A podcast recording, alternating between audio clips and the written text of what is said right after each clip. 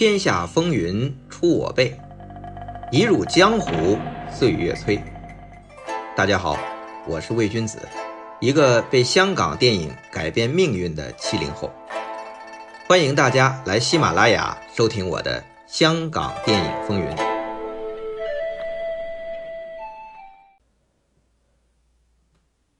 听众朋友，过年好！非常感谢大家。能够在正月里继续听我们的香港电影风云。书接上回，一九五八年，邵逸夫正式宣布接替二哥邵存仁，掌管香港电影的制作业务。短短两年间，兴建当时中国最大的邵氏影城，重金邀得林黛、李丽华、陶琴、岳峰。等大明星、名导演加盟，拍出了创下卖座纪录的《江山美人》，正式开创香港黄梅调电影的潮流。与同样母公司在新加坡的这电贸影业斗了个旗鼓相当，一时之间，影坛内外交口称赞：“六老板果然了得呀！”这下。不仅让远在新加坡的，就是电贸营业的母公司国泰老板陆运涛坐卧不安，就连被邵逸夫官宣退休的二哥邵存仁，这心里也不是滋味啊。毕竟以前香港一提邵老板，指的是他邵存仁，现在啊，他都快被忘了。最可气的是，邵存仁最有出息的二儿子邵维英。在他叔叔这邵氏兄弟公司干劲儿十足，为六叔是奔走前后，忙的是不亦乐乎，这让邵存仁非常不爽。于是他跟儿子摊牌了。坊间传闻，二老板是这么说的：“你六叔的兄弟公司，你没有半点股份，但父子公司你不只有份儿。”而且将来会交给你主持，你自己看着办吧。邵村人的意思啊，很明显了，就是不想让儿子再帮六叔了。那邵维英无奈呀，不敢服逆父亲，只好向六叔请辞。邵逸夫啊，是非常喜欢这个侄儿，因为。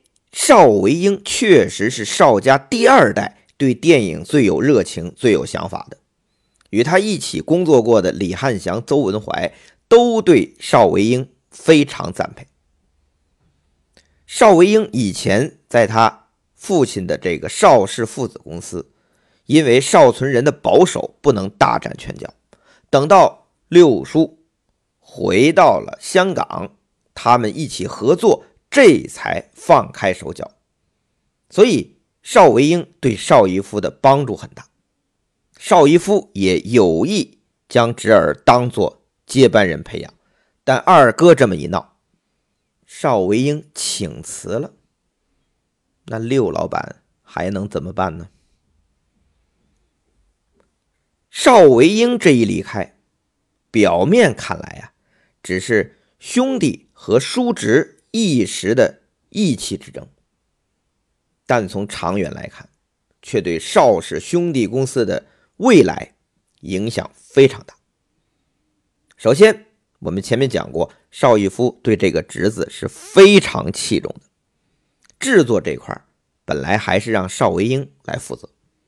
如果邵维英不请辞，虽然邵氏兄弟当时邵维英是没有股份，但。不代表将来没有，毕竟后来邵逸夫的儿子都对电影没兴趣，反而是后来成为邵逸夫的第二任夫人方逸华执掌了邵氏。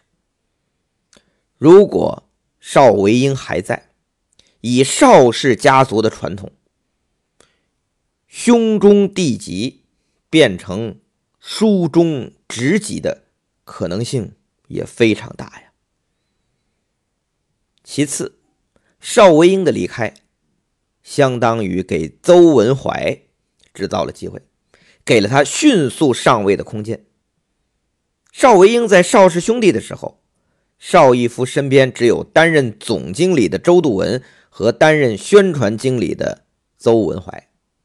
那周度文帮邵逸夫搞定发行业务，邵维英负责制作，邹文怀做宣传，围绕六老板三权分立，各司其职。但邵维英一走，邵逸夫无人可用。一九六零年就提拔邹文怀担任制作经理兼宣传经理。那这时没了侄子邵维英，邵逸夫十分就倚重这邹文怀。邹文怀趁机将老同学何冠昌和表弟蔡永昌等人都拉进了邵氏，在邵氏是势力大增。这对邵逸夫影响也很大。公司要发展，就得重用人才。李汉祥和邹文怀都是一等一的人才，但人才一旦成功得势，就很难控制。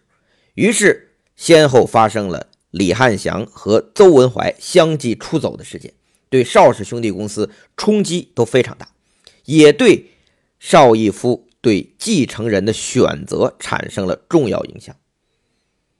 选择先是红颜知己，后来成为第二任夫人的方逸华，在某种程度上是为了安全，但也因此变得保守，不能再开拓，只是守城。如果少卫英在，邹文怀可能就很难有势力做大的空间。邵氏叔侄同心，电影帝国可能做得更大更久。当然啊，这也只是一种可能性的推测。第三，邵维英离开了邵氏公司，回到了邵氏父子公司。从此，兄弟公司和父子公司虽然都是邵氏一奶同胞的家族，却各自为战，业务也独立了。如果说业务有交集，那就是邹文怀七十年代离开邵氏。组建嘉禾公司，成为邵逸夫最大的对手。但与邹文怀合作组建院线的，呵 呵正是父子公司。虽然邵氏这几兄弟啊，一直秉承着争财不争气这个做生意的这原则啊，但是自己哥哥帮着竞争对手和自己争市场份额，你说这事儿怎么看都有点不好意思吧？但不管怎么说，邵维英还是回到了父亲身边。邵氏兄弟公司和父子公司从此分家，都还在经营着电影这门生意，却不再以像以前那样互相绑定了。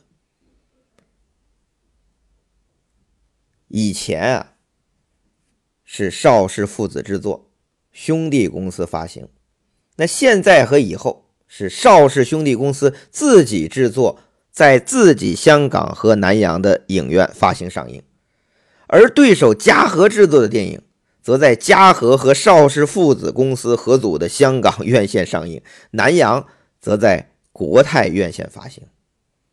这么说，大家听着，这势力错综复杂，还真有点香港影坛当年的《三国演义》了。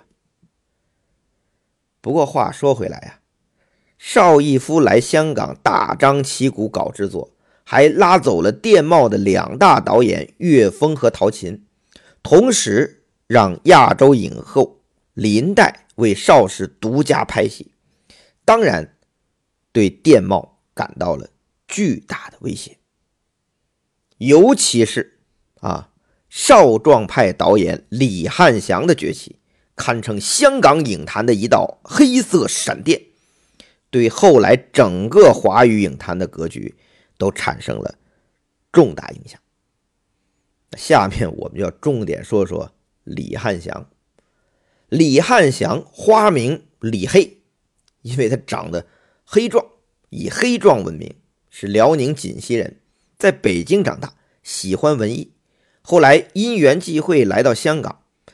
先成为永华的演员训练班的学员，就是李祖勇的永华。后来呢，去长城做了绘制海报、广告兼美术布景师。别看他脸黑呀，浑身透着粗犷，却是才华满腹，会演戏，精通美术，还会写剧本。当时啊，他当然还不敢想做导演，因为那个时代，其实现在也是做电影导演啊，太难了，需要资历，需要历练，要一点点的熬，才能轮到你呀。李汉祥算快的。当时号称千面小生，也自己做导演的严俊很赏识他，在严俊导演和主演的电影《翠翠》里，就让李汉祥做副导演。因为电影很成功啊，捧红了林黛，那李汉祥在圈内也因此小有名气。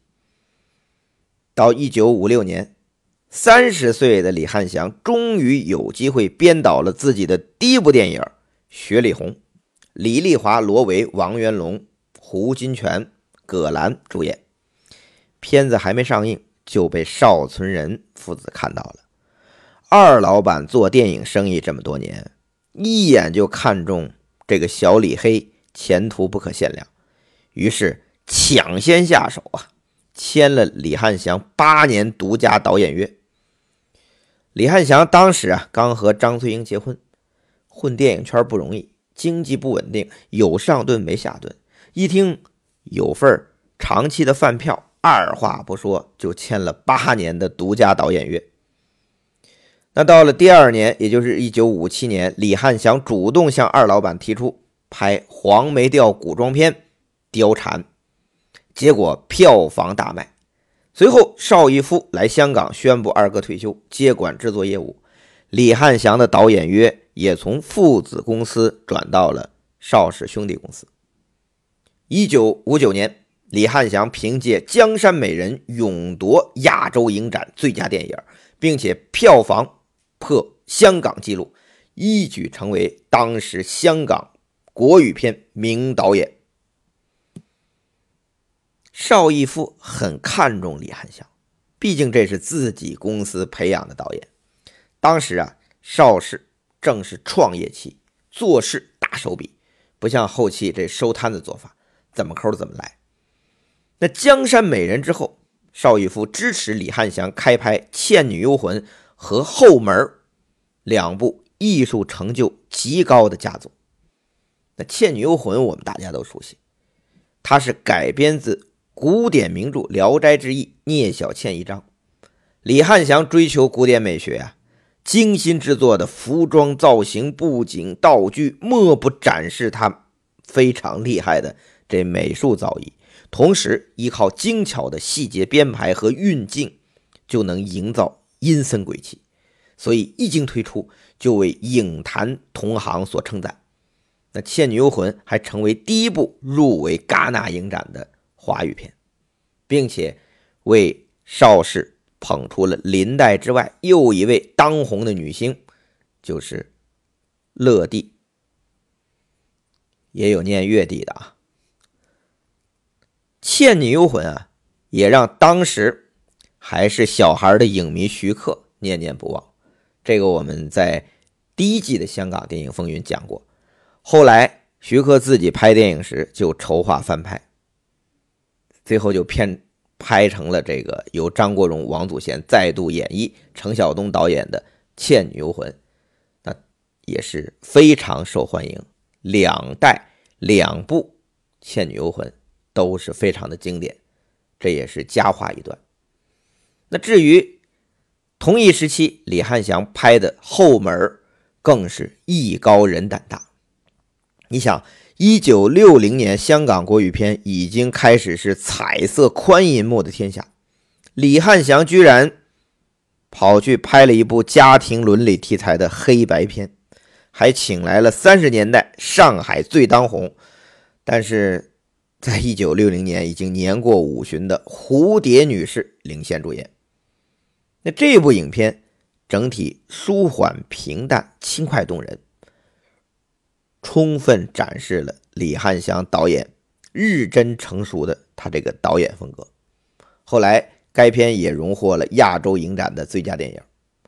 那这两部佳作之后啊，邵逸夫又让李汉祥启动了四大美人鸿篇巨制，几乎同时开拍杨贵妃和武则天，还有王昭君。其中，杨贵妃和武则天相当于套拍啊，都是李丽华领衔主演，她的丈夫严俊联合主演。因为背景都是唐朝，所以服装、道具、布景是同一时代嘛。王昭君呢，这部电影则是严俊曾经的女友，那在当时已经是邵氏的当家花旦，四届亚洲影展影后啊，林黛主演。不过呀，要值得说明的是，无论是《倩女幽魂》后门还是杨贵妃，当时虽然口碑特别好，啊，业内都很称赞，但市场反应啊都没有达到预期，呃，有点儿叫好不太叫座的意思。对于一直将电影当做生意的这邵氏兄弟来说呀。如果不是创业初期为了擦亮招牌、扩大影响力，是不太可能这么支持李汉祥拍《后门》这样的黑白的啊家庭伦理文艺片的。当然，自《貂蝉》和《江山美人》开创黄梅调电影风潮，邵氏凭借这个片种啊，也是获利非常丰厚。所以，李汉祥手握黄梅调电影这张王牌。在邵氏的地位啊，一直很稳固。同时，啊，他将给自己做副导演的高丽和王跃汀，还有自己拜把子的兄弟，当时是做演员的啊，金牌大配角胡金铨，这三位都提拔为副导演。他可以同时啊，可以同时开拍四部电影，这个是非常厉害了啊。这四部黄梅调电影是什么呢？王跃汀导演的《西厢记》，高丽导演的《凤还巢》，胡金铨导演的《玉堂春》，还有何梦华导演的《杨乃武与小白菜》。这同时开拍的四组黄梅调电影，都挂着和李汉祥联合导演的名义。那个时候的李汉祥风头可谓一时无两。那这一时期啊。邵氏与电懋的影坛争霸开始逐渐占到上风。一九六零到一九六二年间，邵氏兄弟这电影的产量啊高，质量也高，对电懋造成了很大的威胁。那电懋也开始琢磨着，看有没有绝杀计，我克制邵氏的风头呢？于是，一九六三年。电懋宣布开拍黄梅调电影《梁山伯和祝英台》，由严俊导演、李丽华和尤敏主演，号称啊一王双后。这下可激怒了邵逸夫，因为之前啊电懋是一直拍摩登的歌舞片，黄梅调篇是从貂蝉开始到江山美人大收网场，是邵氏开创的潮流。大家井水不犯河水啊！你拍时装歌舞，我拍古装黄梅调。现在电懋居然也要开拍黄梅调，你这不是向邵氏挑衅吗？啊，或者说是以其人之道还治其人之身？不过呀，黄梅调也不是邵氏的版权，大家都是学的内地电影天仙配嘛，没理由许你邵氏拍就不许电懋拍吧？但邵逸夫可不这么想，他也不管这么多，他认定你电懋这是踩过界啊，你踩过来，那我就踩回去。他用了个什么招呢？立即让李汉祥停下手上所有工作，由李汉祥担任总导演，率胡金铨、高丽、王跃汀三位导演分组抢拍。无论如何，这场仗必须赢。李汉祥临危受命啊，这可是与自己的师傅严俊打擂台啊！因为是严俊和李丽华为电懋拍《梁山伯与祝英台》啊。这李汉祥前不久他还和严俊李丽华一起拍杨贵妃和武则天呢，现在就要针尖对麦芒了，这就叫戏场如战场，必须严阵以待。但是问题就来了，人家电懋可是李丽华反串梁山伯，幽敏演祝英台，都是当红明星。邵氏的梁祝谁来担纲呢？那祝英台可以选李汉祥用《倩女幽魂》捧红的月帝小姐。那梁山伯找谁呢？能和李丽华对打的只有林黛了。但时间紧，任务重，林黛这儿还犹豫呢，档期还需要协调呢。来不及呀，怎么办呢？李汉祥提议用新人，他早就相中了一位，就是之前给邵氏黄梅调电影《红楼梦》中的贾宝玉幕后代唱的小娟。李汉祥看《红楼梦》这邵氏这个黄梅调电影的时候就很纳闷，说这小娟的形象爽朗帅气，她其实特别适合反串男生啊。关键是这唱腔也声音浑厚，韵味十足。如果由他来反串这贾宝玉，可比现在用的这个任杰啊，任杰演的这贾宝玉要好太多了。可是为什么还只能是幕后代唱呢？李汉祥一打听啊，原来是新加坡的三老板邵仁梅那边不同意。原因啊，原来是。这个小娟是下雨片演员，不入流。怎么说呢？当年的香港电影啊，按照语种也分三六九等。第一等啊是国语片，因为都是上海影人南渡过来，国语片创作严谨，制作精良。其次啊是粤语片，排在最差等的就是夏雨片和潮语片。这夏雨片就是福建闽南全章的厦门话拍电影，潮语片就是用闽南的潮汕话拍摄的电影。这种排名啊，主要还是受制于观众和市场，肯定是说国语的华人最多，其次是广东话嘛。你说闽南方言、厦门话和潮汕话，那说这个的就更少。市场决定制作成本，那大部分下雨片都是粗制滥造。那作为演出下雨片出身的小娟，也就被认为是不入流的演员了。虽然这小娟形象唱功俱佳，却只能在国语片做幕后代唱。但李汉祥认为，以小娟的条件，肯定能红。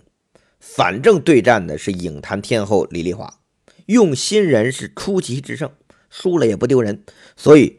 怂恿邵逸夫下定决心用小娟反串梁山伯。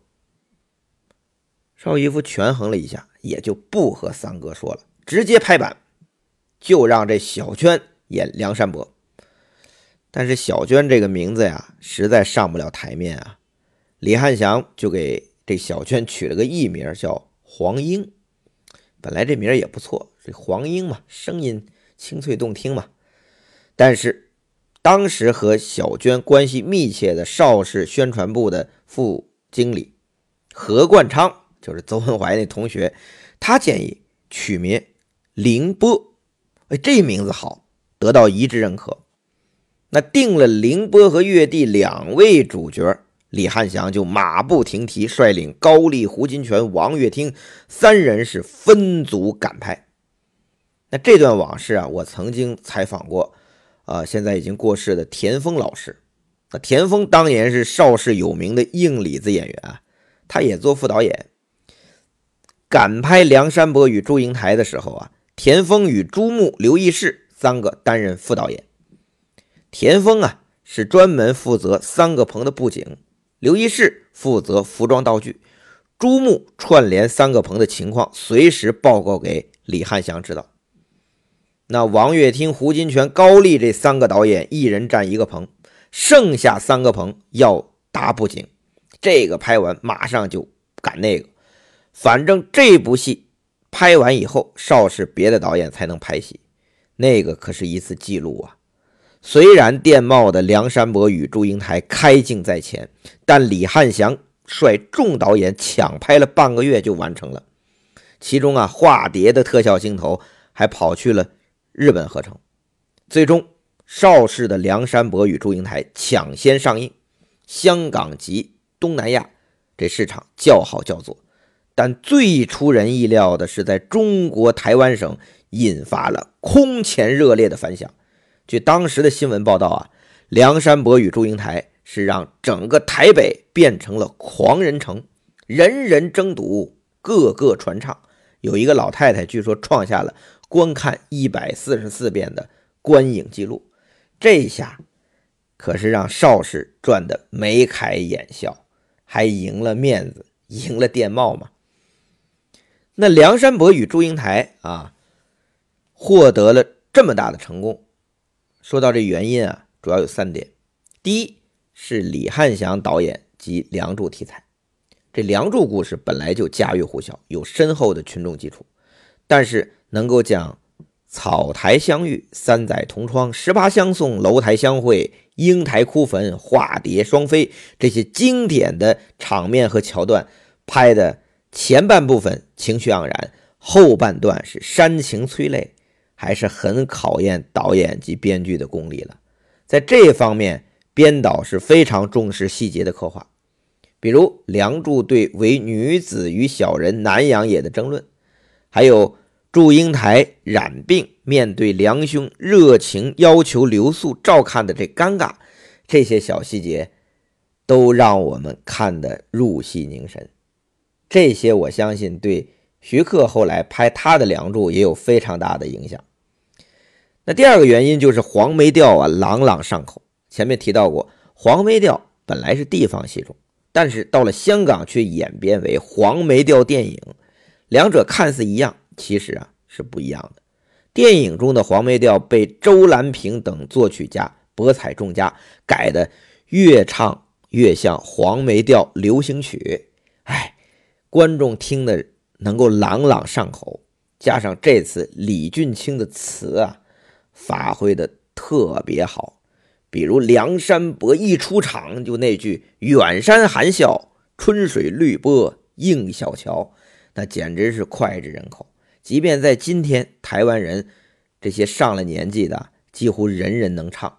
周杰伦他不是还讲这段直接套用到自己的歌里面吗？第三就是凌波，也就是这小娟啊，这万人迷选的太成功了。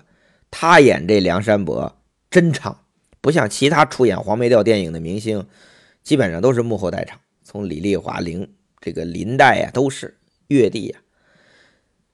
再加上啊，这个凌波将梁山伯这之前的憨厚之后的凄苦演绎的，都实在是可爱。也惹人疼，所以一举成名，在台湾的那个走红程度啊，盖过当时所有的明星。凌波来台湾宣传的时候啊，观众为争睹他的容颜，造成交通堵塞。那届的台湾金马奖更迫于公众压力，为凌波增设了特别演技奖，因为他是女演男，既没办法评最佳男主角，又没办法评最佳女主角。而《梁山伯与祝英台》对于邵氏来说，最重要的意义还在于打开了台湾市场。这里面啊有历史原因。当时中国台湾省主要放映啊是日本电影，但那段时间正好日本与中国台湾省的关系出现问题，日本电影不能在台湾发行，就是说这台湾的影院啊没有了日本电影，只能放国语片。当时垄断台湾电影发行的是联邦国际，那邵氏电影想打进台湾，也要向他们低头。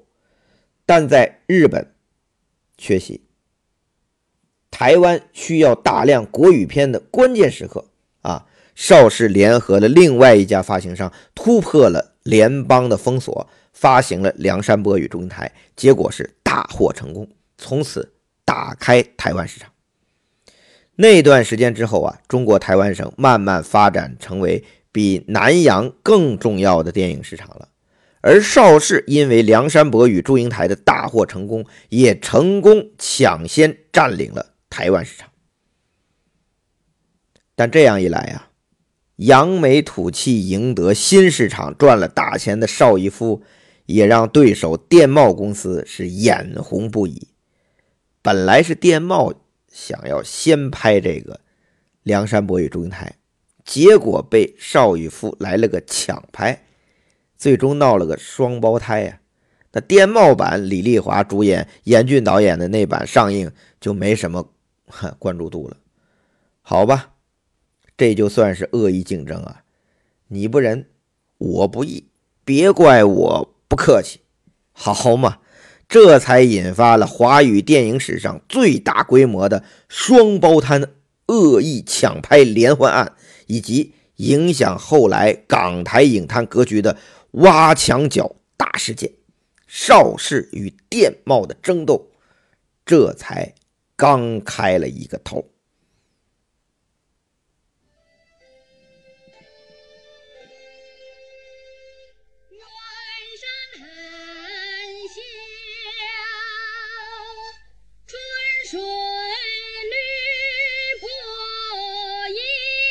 情。